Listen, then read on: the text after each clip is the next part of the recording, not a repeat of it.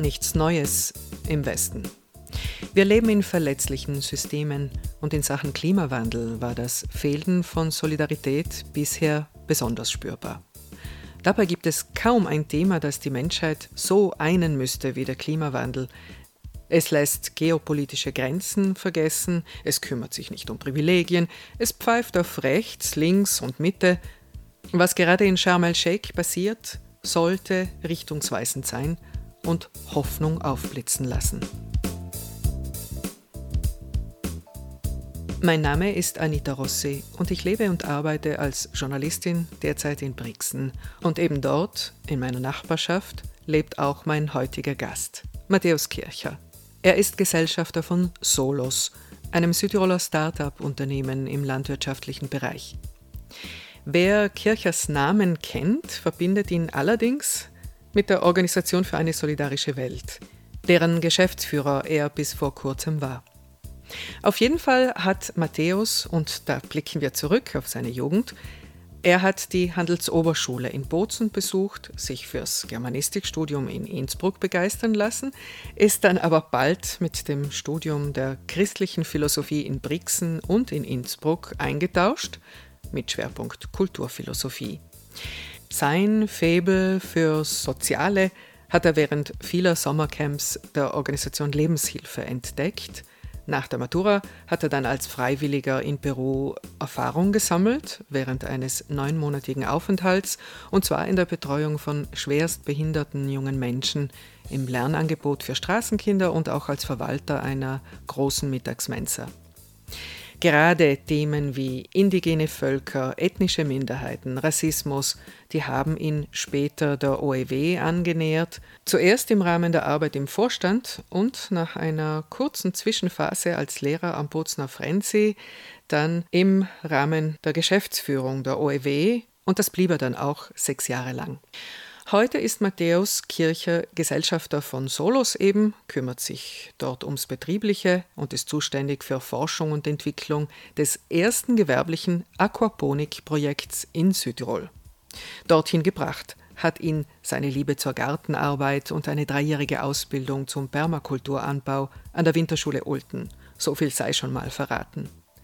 Der 39-Jährige lebt, wie gesagt, in Brixen mit Frau zwei Kleinkindern und Junghund. Das Gespräch habe ich in seiner Küche mit Blick auf den noch sehr bunten Gemüsegarten geführt.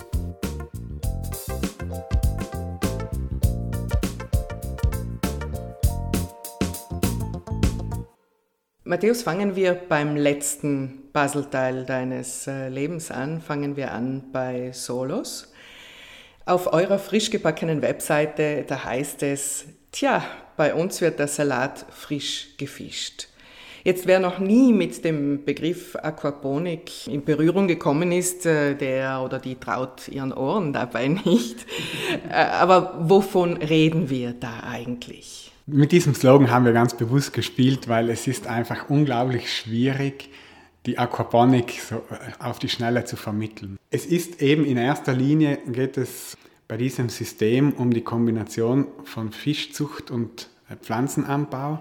Der Salat frisch gefischt soll das ein bisschen in einer Metapher veranschaulichen und eben auch bewusst irritieren, um die Leute neugierig zu machen, aber eben zu irritieren und genauer hinzuschauen. Und dann in einem zweiten Moment können wir es dann auch erklären. Finanziell geht es darum, letztlich Salat, Kräuter, Gewürze, Fisch, ähm, Krustentiere, Pilze auch zu verkaufen. Richtig, genau. Ja, die Aquaponik hat den großen Vorteil, dass sie im urbanen Raum äh, funktionieren kann, genauso wie eben auch im ländlichen.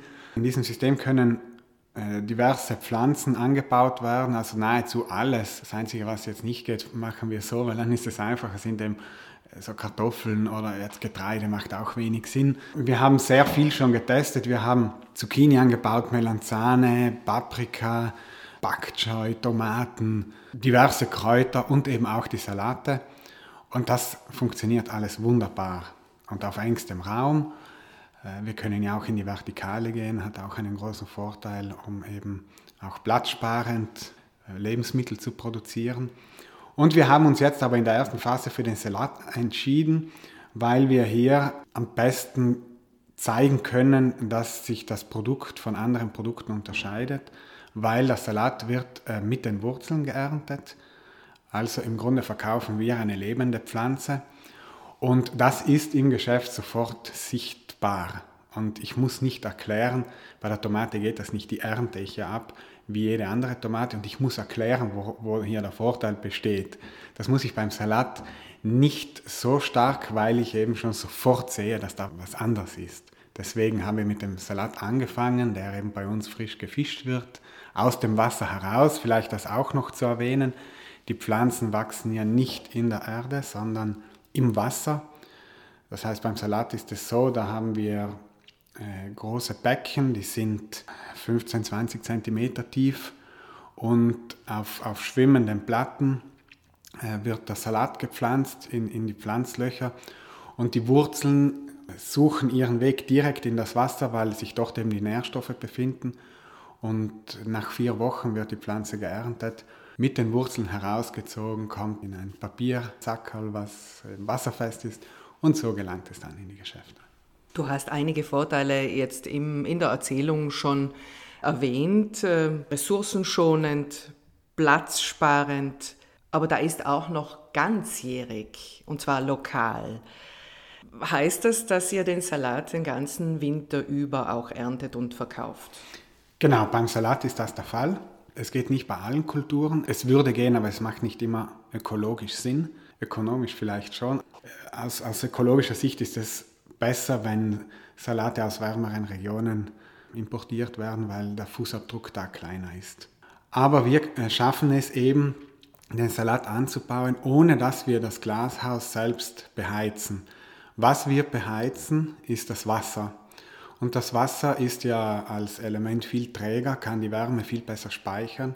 Unsere Becken sind alle isoliert. Das geschieht auch anhand einer Wärmepumpe. Auch da können wir wieder Energie sparen. Die Photovoltaikanlagen haben wir am Dach, die, die den Strom für die Wärmepumpe eben liefert. Und so schaffen wir es mit einem sehr geringen Energieaufwand, äh, diese Winterproduktion über die Bühne zu bringen. Und was eigentlich noch ähm, ja, viele Leute verwundert, ist, dass das Kühlen im Sommer eigentlich ein viel größeres Thema ist. Äh, Glashäuser kühlen ist eigentlich auch mit einem großen Aufwand verbunden. Das schaffen wir dann wieder übers Grundwasser. Da haben wir wieder das Glück, einen, einen sehr innovativen und kreativen Partner an unserer Seite zu haben, der eben Heiz- und Kühltechnik betreibt und uns da wirklich sehr toll unterstützt. Wir kommen zu, zu eurem Credo oder die eigentliche Motivation auch neben der Geschäftsidee. Mhm. Ich meine, die zwei gehen Hand in Hand. Ganz oben steht, denke ich, der Satz oder euer gemeinsamer Nenner, es muss sich etwas ändern. War das der zündende Funke oder, oder wie seid ihr als Gesellschafter oder als Gruppe auch zusammengewachsen? Diese Einsicht, dass sich ja etwas ändern muss und dass wir ganz konkret etwas unternehmen wollen und auch müssen, das ist äh, eigentlich der Kernpunkt unseres Unternehmens und das haben wir auch wirklich so in unseren Werten verankert. Angefangen hat alles bei einem Familienessen. 2019 war das noch vor der Pandemie eben. Und äh, da hatten wir diese Lachsbrötchen am Buffet und einer in unserer äh, Gruppe ist eben Fischer und der hat uns dann aufgeklärt, äh, dass es Forellenlachs gar nicht gibt als Fischart. Ja, da werden Forellen mit Karotin gefüttert, dann färbt sich das Fleisch eben so rosa und das wird dann als Forellenlachs oder Lachsforelle vermarktet. Und das war dann uns so, ah, okay, wusste ich gar nicht, wieder was gelernt. Und äh, dann eben ging die Diskussion über auf die Nachhaltigkeit in der ganzen Fischindustrie. Und wir wissen ja, dass die, eigentlich der Wildfang wäre ja in Maßen vertretbar, aber leider wird das nicht in Maßen betrieben, sondern sehr exzessiv und ähm, bereitet äh, große Probleme. Das nächste ist dann die Fischzucht, die jetzt im offenen Meer betrieben wird. Auch da gibt es enorme Umwelteinflüsse, negative eben durch die Antibiotika, das Fischfutter, Hormone und die ganzen Ausscheidungen, die in großen Mengen im Meer landen. Und dann ist da dieses Aquaponik gefallen, ja, der Begriff. Und der Fischer kannte das noch nicht, hat das dann aber am Abend gegoogelt und am nächsten Tag hatten wir eine WhatsApp-Gruppe gegründet oder er sie gegründet und gesagt, na das will er sich ein bisschen genauer ansehen, weil dieses, dieser geschlossene Kreislauf vor allem, das, das fasziniert ihn und da möchte er doch herausfinden, ob das nicht ein Potenzial hat. Und so haben wir angefangen, den Markt Visionen zu analysieren, zu Visionen auf das Papier zu bringen und dem zu schauen, ob das in Südtirol nicht auch irgendwo Fuß fassen könnte. Und ja, dann kam die Pandemie, dann hatten wir ein bisschen Zeit, uns da noch ein bisschen mehr hineinzufuchsen und der Stein kam unaufhaltsam ins Rollen. Du hast vorhin den Begriff Kreislauf äh, in den Mund genommen und nur damit wir eben das Prinzip von Aquaponik auch äh, besser verstehen. Was heißt das eben mit Fischfutter? Also du hast erklärt, die Ausscheidungen der Fische sind automatisch die Nährstoffe zusammen mit dem Wasser für die Pflanzen, aber umgekehrt, Fische brauchen ja auch was. Ja, genau. Das ist eigentlich der einzige Bestandteil, der vom, von diesem geschlossenen System von draußen kommt, den wir einbringen sozusagen. Und die Fische werden gefüttert. Die Ausscheidungen der Fische also vor allem Ammoniak, die, die Feststoffe, die sinken ab, werden über einen Filter entnommen. Äh, aber der Ammoniak läuft dann über einen Biofilter mit Mikroorganismen, äh, wo Ammoniak in Nitrate und Nitrite umgewandelt wird. Das ist ein ganz natürlicher Prozess, so funktioniert jeder Biopool. Schwimmbäder zum Beispiel, die wir in Südtirol kennen, wie in Gargazon oder in Lüsen. Da herrscht ein ökologisches Gleichgewicht. Die, die Nährstoffe, also Nitrate und Nitrite, die dienen dann den Pflanzen als, als Grundlage für ihr Wachstum. Aber die Pflanzen haben nicht nur die, die Aufgabe, eben darin zu wachsen, sondern sie haben die wichtige Aufgabe, auch das Wasser zu filtern. Sie entnehmen diese Nährstoffe ja, und das Wasser kann so wieder zurück zu den Fischen gelangen und der, der Kreislauf schließt sich. Also wir entlassen kein Wasser an die Umwelt und vor allem eben kein mit Nährstoffen stark angereichertes Wasser, was ja auch wieder problematisch ist. Und effektiv ist das Wasser unser, unser größtes Kapital in der Aquaponik. Wenn wir eine Anlage starten, dann dauert es bis zu zwei Monaten, bis wir in Vollproduktion gehen können, weil sich ja diese, dieses ganze Ökosystem erst aufbauen muss. Das geht sehr langsam, aber wenn es, wenn es läuft, dann läuft es. Und als wir umgezogen sind, haben wir sogar das Wasser mitgenommen. Wir haben eine Testanlage in Eppern betrieben und sind jetzt, wir brauchten mehr Platz und sind jetzt in Tramin und äh, haben das Wasser sogar in Tanks von Apple nach Tramin gebracht, weil es einfach schade wäre, dieses Wasser wegzuschütten. Ja. Jetzt, wenn ich diese Solos Farm in Tramin besuchen komme, was sehe ich konkret da? Ja, das ist äh, eine sehr gute Frage, Anita, weil alle, die jetzt sich mit Klimawandel, Umweltschutz und so auseinandersetzen, diese Menschen werden vielleicht äh, zu Anfang sehr irritiert sein, weil es hat einen, einen großen technischen Aspekt. Äh, als keine Raketentechnik, es sind Pumpen und, und Becken und, und wir gehen jetzt nicht so in, eine Idyll, in einen idyllischen Permakulturgarten, wie wir uns vielleicht äh, das so vorstellen oder gerne sehen würden. Und äh, gleich nebenan in einem Folientunnel dann befinden sich die, die großen Becken mit den Pflanzen äh, da ist es dann schon auch was fürs Auge, weil dieser, dieser grüne Teppich einfach, ich finde ihn sehr schön. Ja. Also, äh, nichtsdestotrotz unterscheidet sich unsere Anbauform schon sehr von äh, der klassischen Anbauform im Freien. Klammer auf, Klammer zu. Was sind das für Fische? Oder kann man da ja. alle Fische verwenden? Nein, man kann nicht alle Fische verwenden. Zum Beispiel die Forelle würde nicht gehen, weil die Forelle braucht eben kaltes Fließgewässer. Wir haben uns aber für einen heimischen Fisch entschieden. Wir haben den Forellenbarsch im System. Der kommt im Montiklerseen vor, Kalter See, aber auch sonst in, in Gewässern in Südtirol. Und es ist ein sehr, sehr guter Speisefisch. Äh, in Südtirol wenig bekannt, am Gardasee auf jeder Speisekarte. Und der kommt eben mit den warmen Temperaturen sehr gut zurecht. Und das Wasser hat in der Aquaponik so rund 21 Grad. Das ist eben für die Fische und für das Pflanzenwachstum ideal. Wie weit seid ihr eigentlich? Wir stehen jetzt kurz davor, mit unseren Produkten auf den Markt zu gehen. Und das ist deswegen ein sehr spannender Moment. Wir haben jetzt in Ramin eine Anlage, die ist ausschließlich für die Produktion gedacht und eine Anlage, auf der wir eben Forschung und Entwicklung äh, betreiben, weil wir ja eben auch jetzt äh, die nächsten Phasen vorbereiten, eben das Sortiment erweitern werden. Von den Salaten wird der nächste Schritt hin zu den Kräutern sein. Parallel zur Produktion haben wir das ganze Marketing eben auch aufbauen müssen, also die Homepage, Werbematerial, die ganzen Texte, die wir brauchen, um schon nur mal zu erklären, was wir eigentlich tun. Dann eben im, im Vertrieb die Kontakte zu den Händlern, die, die Besuche bei den Händlern, weil auch da wieder, es reicht ja nicht, wenn ich einfach sage, willst du einen Salat? Weil den bekommt er ja so, von so vielen Seiten. Ich muss ja wieder hingehen und erklären, warum man genau auch unseren Salat mit in das Sortiment nehmen sollte. Aber das sind äh, auch sehr tolle Begegnungen.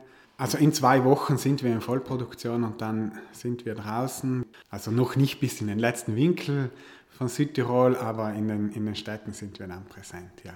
Auf eurer Webseite habe ich auch einen weiteren Leitsatz gefunden, der mich natürlich neugierig gemacht hat. Und da heißt es, wir rebellieren, denken Landwirtschaft neu und so weiter.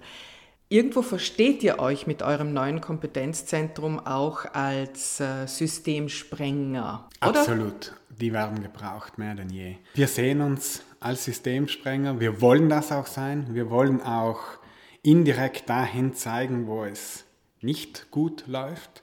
In, meiner, in meinen Augen ist die politische Debatte in dieser Hinsicht noch viel zu, wird viel zu lasch geführt, aber das wird, der Druck wird steigen. Ob das jetzt Georg Kaiser ist oder Mark Zebisch, wir hören es von allen Seiten und äh, mit jedem Tag, der verstreicht, so formuliert es Georg Kaiser, es ist ein Tag, der uns am Ende fehlen wird. Ja. Und wir verstehen uns aber nicht exklusiv als Systemsprenger. Das ist mir auch sehr wichtig zu betonen. Ich habe vorhin von der Permakultur gesprochen. Äh, es gibt in Südtirol Gott sei Dank auch sehr viele äh, Initiativen, Menschen, die das längst schon erkannt haben, aber nicht nur erkannt und in diesem Bewusstsein irgendwo leben, sondern die auch tätig geworden sind. Das ist sehr wichtig, von dieser, der Schritt vom, vom Wissen zum Handeln. Ja, der, ist, der ist enorm wichtig und den müssen wir alle vollziehen. Und das, ist, äh, das freut mich und ich sehe uns als ein Teil dieser Bewegung, die eben immer, immer größer wird und werden muss, um einen Systemwandel auch herbeizuführen. Du hast, und das passt jetzt wunderbar, du hast eine Permakulturausbildung hinter dir, du baust dein eigenes Gemüse an zusammen mit deiner Familie, du hältst Hennen in deinem Stadtgarten. Du versuchst, und das schon jahrelang eben nach diesem Motto zu leben, also umweltschonend und gesund, wie kam das aber und ist das heute mit einer Jungfamilie, mit einem Vollzeitjob überhaupt möglich? Es ist möglich. Es ist eine Frage der, der Prioritäten, die ich äh, mir setze und eben auch, wie ich meinen Zeit- und finanziellen Ressourcen umgehe. Für mich ist es deshalb auch so wichtig, gerade weil ich äh, zwei kleine Jungs habe, also sie sind jetzt fünf und sieben Jahre alt Kinder lernen über Vorbilder. Und es, es nützt ja nichts, wenn ich äh, etwas nur predige, da sind wir eben wieder bei diesem Handeln, aber das nicht selber lebe. Und, und die Kinder merken das ja zuallererst. Für mich hat das äh, eine sehr große Qualität, weil es fängt ja im Garten an, ich hole das Gemüse rein, die, die Kinder gehen mit, die kennen das, die Gemüsesorten, die, die sagen auch selbst, was sie sich heute wünschen und was sie abernten wollen. Und das, das nehmen wir dann mit rein. Das klingt jetzt so pathetisch, das ist aber wirklich, es ist, es ist ein gelebter Alltag, das ist eigentlich ganz normal und, und sie sitzen eigentlich immer, wenn wir kochen, auf der Kochzeile oben und, und die wollen da mitmachen Sie verstehen auch, was, was Mikroorganismen sind, weil sie eben im, im, im Brot sind oder im Sauerkraut. Und das ist so spannend zu beobachten, wie, wie Kinder mit dem umgehen. Ja, dass sie, also ich kann mich noch, also Mikroorganismen war eine Zeit lang ein großes Thema. Das war so äh, unglaublich für die Kinder, dass die überall sind. Ja. äh, weil ich ihnen erklären musste, wie die da in den Teig kommen. Und ich habe gesagt, wenn du das lang genug stehen lässt, dann passiert das, weil die sind in der Luft, die sind auf deinen Händen. Was auf meinen Händen und so, ja. Und die sind in dir drin und in deinem Darm und überall. Und äh, oh, oh, wieso in meinem Darm und wieso in mir drin und Lebewesen und so. Und das, das arbeitet ja ungeheuerlich ja, in, in einem Kinderkopf. Ähm, und, und eben, das, das macht unglaublichen Spaß und, und es ist nicht immer mehr Arbeit. Bleiben wir ganz kurz beim Brot. Ja. Brot backen, ah, das machst du selbst. Ja, aber das ist ja, gerade wenn wir jetzt vom, vom Sauerteigbrot reden, äh, du musst die Zeiten einhalten und, und irgendwie dir das in, in einen Rhythmus angewöhnen, dass du weißt, okay, auffrischen, ansetzen, Teig machen, gehen lassen und backen. Ja, das dauert zwei Tage. Aber Arbeitsaufwand, wenn ich das zusammenzähle, dann ist, dann ist das ja nicht einmal eine halbe Stunde. Ja, das sind vielleicht 20 Minuten. Kann ich auch nur wärmstens empfehlen, ja. habe ich im ersten Lockdown entdeckt und mache ich seitdem konsequent mit Pasta Madre. Ja, genau. Das ist ein, ich, ich finde ein sehr, sehr gutes Beispiel, weil es eben aufzeigt, dass es nicht dass wir oft falsche, falsche Vorstellungen von dem haben, dass es oft mit großem Aufwand verbunden ist, was es aber schlussendlich gar nicht ist. Wir kommen zu einem weiteren Aspekt von dir, das dich begleitet oder dich ausmacht auch, und zwar das Nachdenken über die Welt und über dich. Letztlich war auch dieser philosophische Vorbau, den du hast, also auch dein, dein Studium, war das auch ein Kanalisator hin zu einem, nennen wir es mal so, naturnahen Leben? Weniger das Studium, da war eigentlich mein, mein freiwilliges soziales Jahr in Peru ausschlaggebend dafür. Das war das erste Mal, dass ich wirklich alleine weit, weit weg war von zu Hause und diese Zeit auch sehr genossen habe. Da warst du 20? Äh, ja, da war ich Anfang 20, ja. Da war dann ein, ein, plötzlich für mich äh, kamen diese Fragen auf, wie koche ich jetzt Knödel? Ich war zwar in Peru und da gibt es ausgezeichnetes Essen, aber irgendwann wollte ich dann ein paar Knödel haben. Nicht nur für mich, sondern ich wollte auch einen Teil unserer Kultur den Leuten dort nahe bringen und einfach, sie haben mich auch gefragt, ja, was ist denn bei euch so traditionell? Alle kannten Pizza, aber keiner kannte natürlich Knödel. Und, und wir hatten einen riesigen Garten auch. Und ich hatte bis dahin wirklich nicht, ja eigentlich gar keine Ahnung, wie man Gemüse anbaut.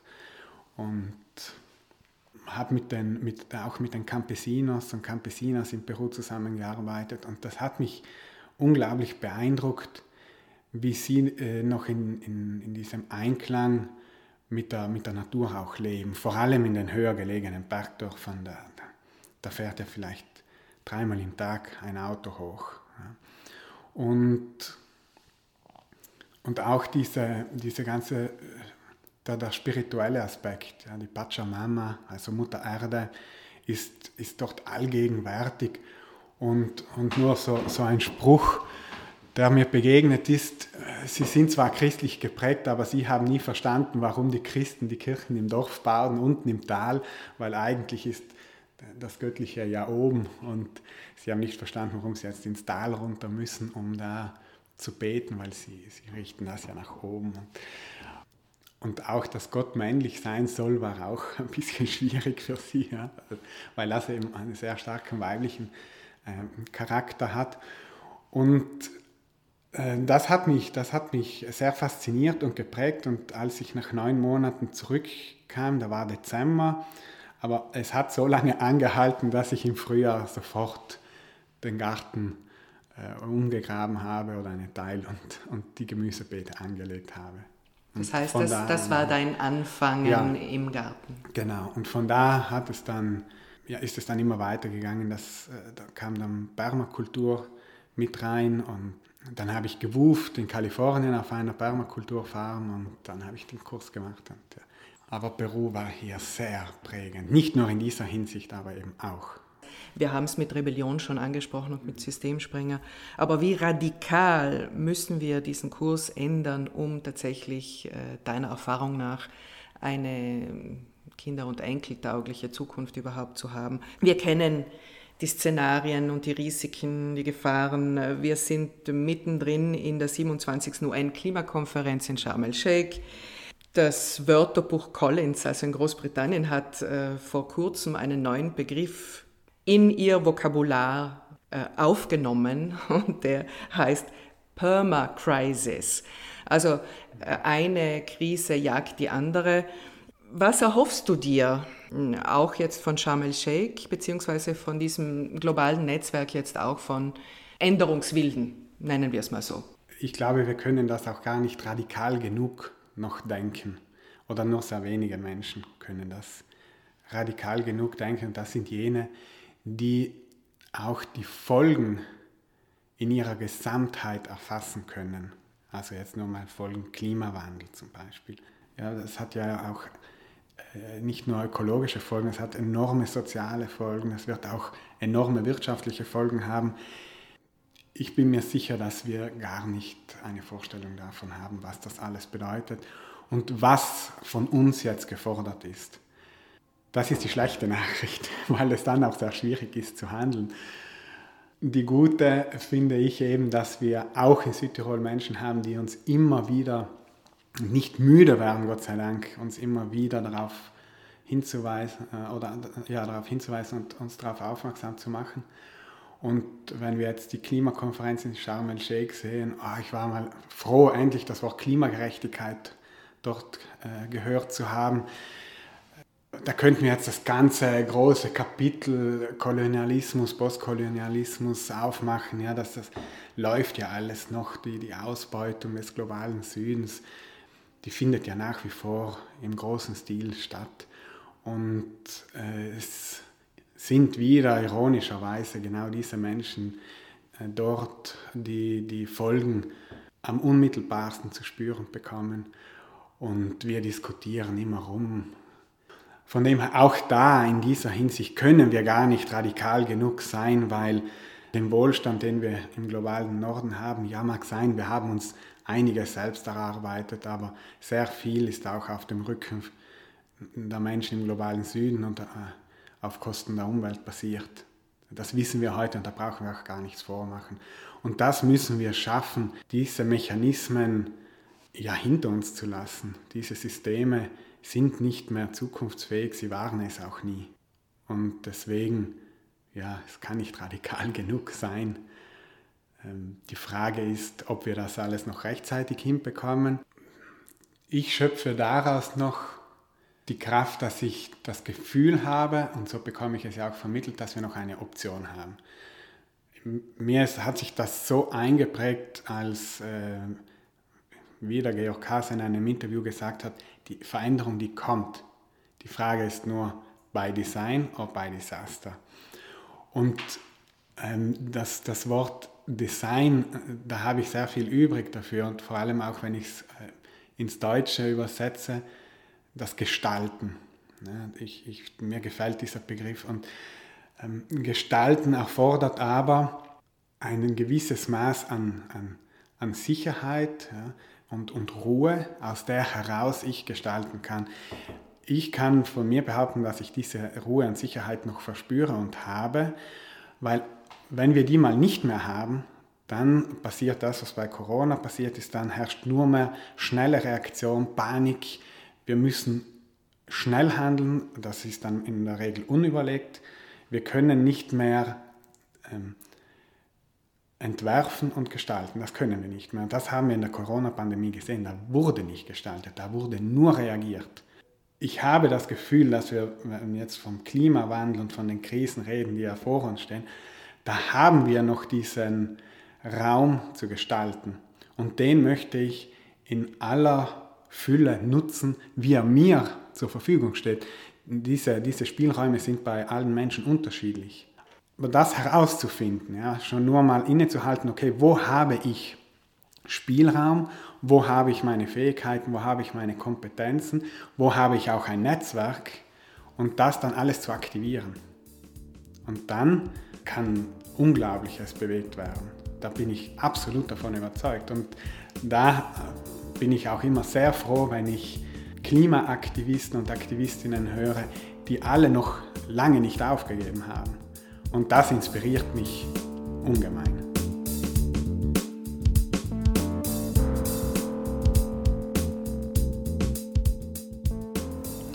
Klar musst du jetzt das Aquaponik-Projekt unbedingt näher unter die Lupe nehmen. Schnuppere also rein bei Solos. Du findest die Webseite unter www.solos.farm. Auch grafisch meiner Meinung nach eine absolute Augenweide. Außerdem findest du auf der Webseite bald einen Button mit den Geschäften, in denen du Solos-Produkte dann auch erwerben kannst. Was will ich denn überhaupt nach fast drei Jahren Podcasting? Meine Begeisterung für dieses Medium mit dir, Zuhörerin und Zuhörer, teilen, auf jeden Fall. Ich will Geschichten von Menschen, die vom Denken ins Tun gekommen sind, vor deinem geistigen Auge lebendig werden lassen über die Stimmen in deiner ganz privaten Dimension. Und ich will auch selbst inspiriert werden. Und das werde ich auch ganz bestimmt weiterhin im Monatsrhythmus. Wir hören uns also wieder, wenn du magst, auf allen üblichen Podcast-Plattformen und nun seit kurzem auch auf Salto. Einen angenehmen November wünsche ich dir. Bis bald.